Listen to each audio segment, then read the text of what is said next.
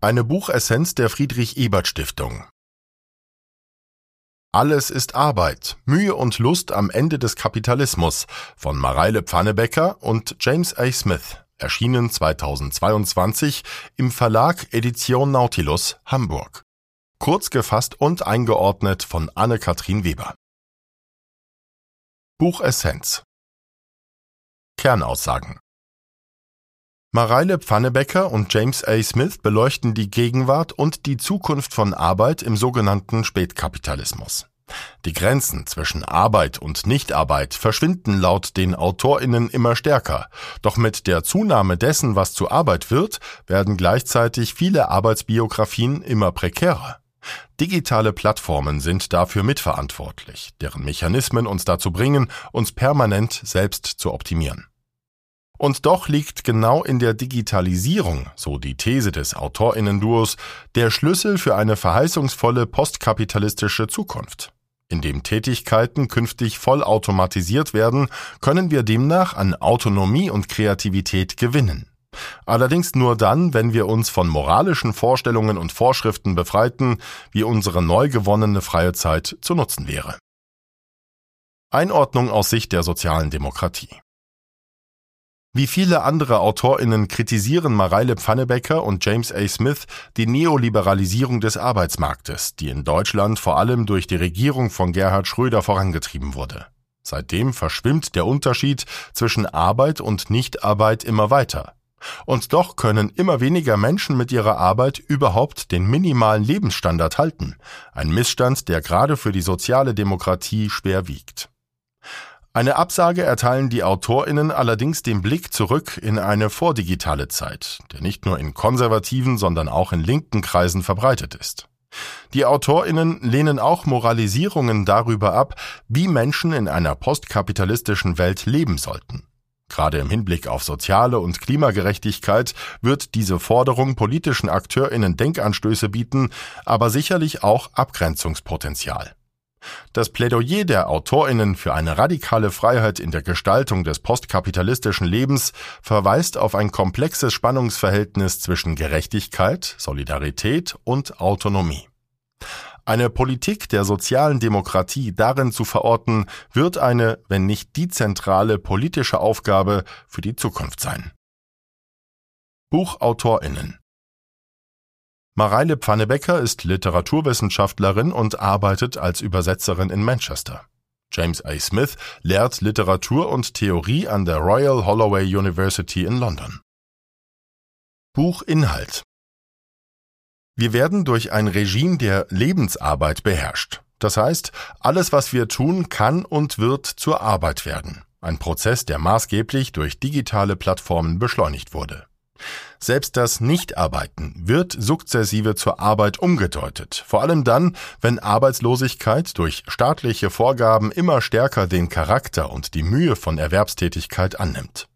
Sowohl im Zustand des Arbeitens als auch des Nichtarbeitens müssen wir uns permanent vermarkten und optimieren. Wer diesen Anforderungen nicht genügt, muss damit rechnen, dass bürgerliche Rechte systematisch entzogen werden. Die Vollautomatisierung könnte das Ende des Spätkapitalismus eher früher als später einleiten. Linke Kräfte sollten genau darauf hinarbeiten. Was aber nach der Arbeit kommt, was wir mit unserer freien Zeit anstellen werden, sind völlig offene Fragen. Gute Antworten darauf sind allerdings nicht in der klassischen Postarbeitsliteratur zu finden, deren Autorinnen uns vorschreiben wollen, wie das gute Leben nach dem Ende des Arbeitsdiktats auszusehen habe. Genauso nutzlos sind auch Verheißungen von Tech-Milliardären aus dem Silicon Valley, die schlussendlich doch nur ihre Produkte vermarkten wollen. Wahrhafter und radikaler linker Widerstand ist nur in einer Rückeroberung von Technologien zu finden und im Vertrauen darauf, dass wir auch ohne moralische Vorschriften zu einem guten und gemeinschaftlichen Leben jenseits von Arbeit finden werden. Lebensarbeit Gefahr für die Bourgeoisie im Rahmen der Lebensarbeit, mit der wir im Spätkapitalismus aktuell regiert werden, durchdringt Arbeit unser Leben immer stärker. Insbesondere die Bourgeoisie ist von dieser neuartigen Kolonisierung verschiedener Lebensbereiche durch Arbeit auf essentielle Weise bedroht. Diese Klasse schaut heute auf eine unmittelbare Vergangenheit, in der ihre kulturelle Identität zerflossen ist, auf eine Gegenwart, in der ihre traditionellen sozialen und beruflichen Privilegien abgetragen werden und auf eine Zukunft, von der sie gar nicht mehr gebraucht werden wird. Das Regime der Lebensarbeit führt dazu, dass Spezialisierungen und Fachwissen immer weniger gefragt sind. Das eigene Profil soll, so die Anforderungen der gegenwärtigen Arbeitsmarktpolitiken, dem Arbeitsmarkt möglichst umfassend und flexibel zur Verfügung stehen. Andernfalls droht der soziale und finanzielle Abstieg, wie ihn bereits diejenigen erlebt haben, die seit langem schon unter der Neoliberalisierung des Arbeitsmarktes leiden, nämlich vor allem ungelernte und migrantische Arbeiterinnen.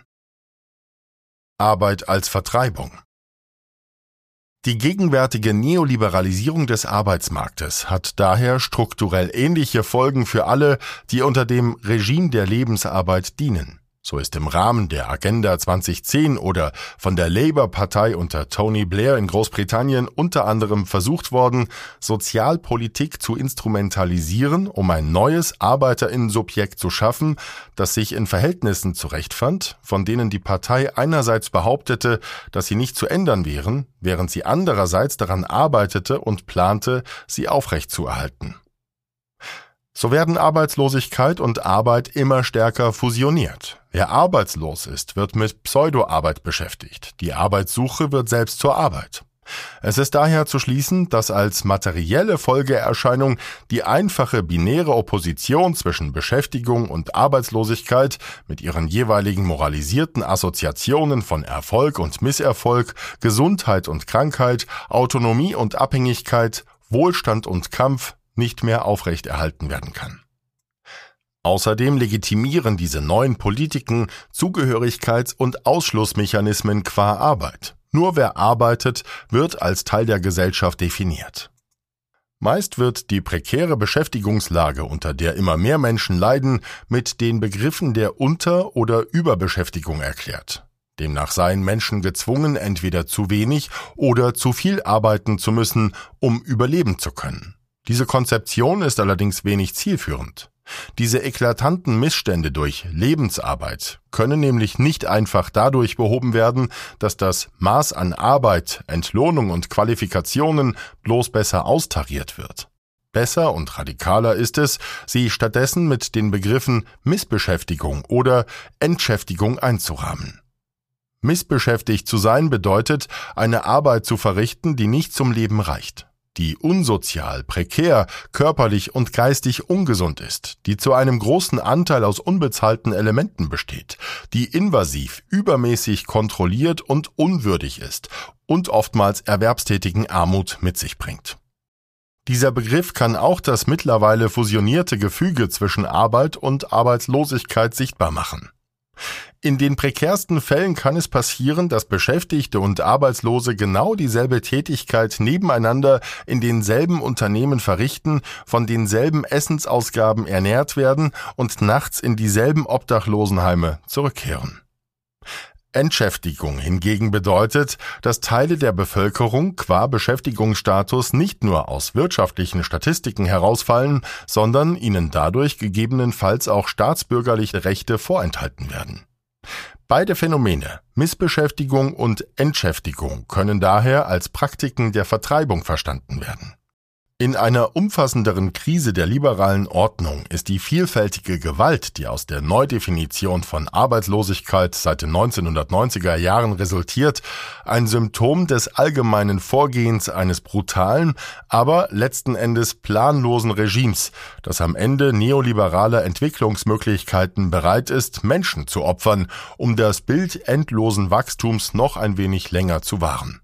Durch Missbeschäftigung und Entschäftigung wird die Fetischisierung von Arbeit als Gemeinschaft so zu ihrem bitteren Ende durchexerziert. Die jungen Mädchenwerdung Der Arbeitsimperativ wird immer weiter auf den ganzen Menschen ausgeweitet. Das Subjekt ist angehalten, sich permanent zu pflegen, zu optimieren und sich anzupreisen, wie die jungen Mädchen in Jane Austen Romanen. Diese oft sadistische Fetischisierung des Mädchens in unseren Fiktionen und Produkten kann daher als junge Mädchenwerdung der spätkapitalistischen Kultur bezeichnet werden. Sie ist als Beschreibung einer hegemonialen Form der biopolitischen Unterwerfung zu verstehen. Nicht nur Prominente müssen diese Form von Popularitätsarbeit leisten, sondern auch alle anderen in immer umfassenderer Art und Weise. Die harte Arbeit des jungen Mädchens von heute besteht also in der digital vermittelten Performance ihres Lebens, das seinerseits unmittelbar der Wertschöpfung des digitalen Kapitals zugänglich gemacht wird, während gleichzeitig die Strukturen und Angebote der Lohnarbeit schwinden. Im Rahmen dieser Sympathieökonomie wird einst Politisches immer weiter privatisiert. Gesundheitsvorsorge und kulturelle Projekte werden beispielsweise zunehmend über Spendenplattformen individuell finanziert. Das ist hochproblematisch, denn so verschwindet der Raum für die Artikulation von politischen Rechten und Forderungen zunehmend. Auch digitaler Widerstand, wie bei der Kampagne Hashtag MeToo gegen sexuelle Belästigung, ist politisch oft untauglich, denn er verläuft sich in Klicks und Likes. Und selbst hier sind ausbeuterische Praktiken erkennbar. Die Sexualität neben jedem anderen verkäuflichen Teil der eigenen Erfahrungen einzusetzen, einschließlich der Revolte gegen sexuelle Ausbeutung, bedeutet Arbeit. Und zwar eine Arbeit ohne den Lohn systemischen Wandels. Alternativen. Das Begehren im Postkapitalismus. Dieser Prozess der Lebensarbeit ist so weit vorangeschritten, dass es kaum mehr möglich ist, sich vorzustellen, was denn dieses etwas, das keine Arbeit ist, sein könnte. Dafür bietet sich der unter anderem von Michel Foucault und Jean-Luc Nancy geprägte Begriff des Désouvrement, also der Entwerkung an. Für eine linke Arbeitstheorie erweist er sich als vorteilhaft, da er den Gegensatz zur Lebensarbeit auf den Punkt bringt. Der Begriff verleiht Nichtarbeiten einen aktiven, positiven, sogar materiellen Charakter, und es ist, in unserem Verständnis, gerade dieser Aspekt des Nichtarbeitens, der immer mehr von der bestehenden Ordnung der Lebensarbeit verdrängt wird. Die Entwerkung markiert die Frage dessen, was genau dann entsteht, wenn etwas keine Arbeit ist. Etwas, das vorgegebenen Bedeutungen und Zwecken widersteht. Ein aktiver Zustand, in dem etwas völlig Neues und Unvorhergesehenes entsteht. Aber was kommt nun, wenn der Kapitalismus irgendwann der Vergangenheit angehört, wenn unsere Gesellschaften dank Vollautomatisierung neu geordnet werden müssen? Antworten hierzu sind zunächst in der klassischen Postarbeitsliteratur zu finden. Darin wird ein sinnerfülltes Leben nach der Arbeit angepriesen. Indem wir uns demnach von unseren bezahlten Arbeitsplätzen befreien, sollen wir zum guten Leben finden. Eine Vorstellung, die allerdings auf struktureller Frömmelei beruht, denn sie macht uns eine Reihe von Vorschriften, wie dieses Leben eigentlich zu führen sei. Der springende Punkt ist, dass hier das Gute gemäß einer Reihe ungeprüfter moralischer und kultureller Imperative angepeilt wird. Das Problem dieses präskriptiven Moralismus ist, dass das menschliche Begehren weder steuer- noch vorhersagbar ist. Auch die postkapitalistischen Verheißungen der Tech-Unternehmen aus dem Silicon Valley kranken an einem solchen falschen Verständnis des menschlichen Begehrens. Deren Apps und Produkte sind schließlich darauf angelegt, Normen, Wünsche, Geschäftspraktiken und Vorurteile zu universalisieren. Der Fehler liegt genau in diesem Anspruch, denn Algorithmen können nur unser aktuelles Begehren befriedigen. Allerdings, Digitaltechnologien sind keine böse und pseudomythische Zerstörungsgewalt. Für den radikalen linken Widerstand werden sie gute Dienste leisten können. Wenn wir anerkennen, dass das unbändige Potenzial menschlichen Begehrens immer auf irgendeine Weise durch Technologien vermittelt und kanalisiert wird, dann könnten wir unsere Aufmerksamkeit darauf richten, unsere sozialen Technologien neu zu artikulieren, anstatt dem Versuch anzuhängen, sie ganz loszuwerden. Kooperative oder öffentliche Non-Profit-Plattformen als Form widerständiger Besitzergreifung sind dafür ein erster Schritt. Wichtig dafür ist aber, sich von jeglichen moralischen Vorstellungen zu lösen, wie das Leben nach dem Kapitalismus für jeden Einzelnen aussehen könnte. Nur dann ist echte bzw. radikal sozialistische Demokratie möglich. Dementsprechend müssen wir uns auf das Vorläufige einlassen und so viel Raum wie möglich für Unterschiede und Eigenheiten, für Differenzen und Abweichungen in den prothetischen Wünschen einräumen, die wir brauchen, um in Richtung einer lebenswerten Zukunft in Gang zu kommen. In der Politik wird dies wohl zu einem kreativen demokratischen Agonismus führen, wie ihn die politische Theoretikerin Chantal Mouffe formuliert hat. Dafür ist es notwendig, dass auch das Klassenbewusstsein wieder stärker in den Vordergrund rückt, dass Diskriminierung, Sexismus und Rassismus wirksam politisch bekämpft und dass sich nicht in der Ästhetik der Gleichberechtigung bzw. in symbolisch gehaltener Political Correctness erschöpft. Buch Votum ein Leben nach der Arbeit zu denken, moralische Vorstellungen ganz auszublenden und darauf zu vertrauen, dass alle zwischen Autonomie und Gemeinschaft ihren Platz finden werden, das ist tatsächlich eine ziemlich radikale, zuweilen eher linksliberal denn sozialistisch anmutender Vision von Mareile Pfannebecker und James A. Smith. Wie genau sich aber der Übergang von der gegenwärtigen Arbeitsmaxime hin zu einer vollautomatisierten Gesellschaft vollziehen wird, das lassen die Autorinnen leider offen. Und noch eine wichtige Frage wird innerhalb dieser Programmatik nicht berührt, wie sich die Vollautomatisierung schließlich zur menschlichen Fürsorgearbeit verhalten wird. Es bleibt zu vermuten, dass diese technikaffine Vision über die völlige Autonomie des postkapitalistischen Subjekts wohl zu Recht genau hier an ihre Grenzen kommen wird.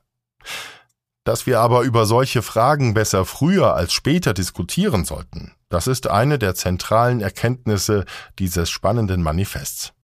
Allein schon für die wahlweise visionäre oder wahnwitzige Idee, dass das Ende des Kapitalismus aufgrund seiner allumfassenden Inbesitznahme allen menschlichen Lebens in greifbarer Nähe sei, lohnt sich die Lektüre.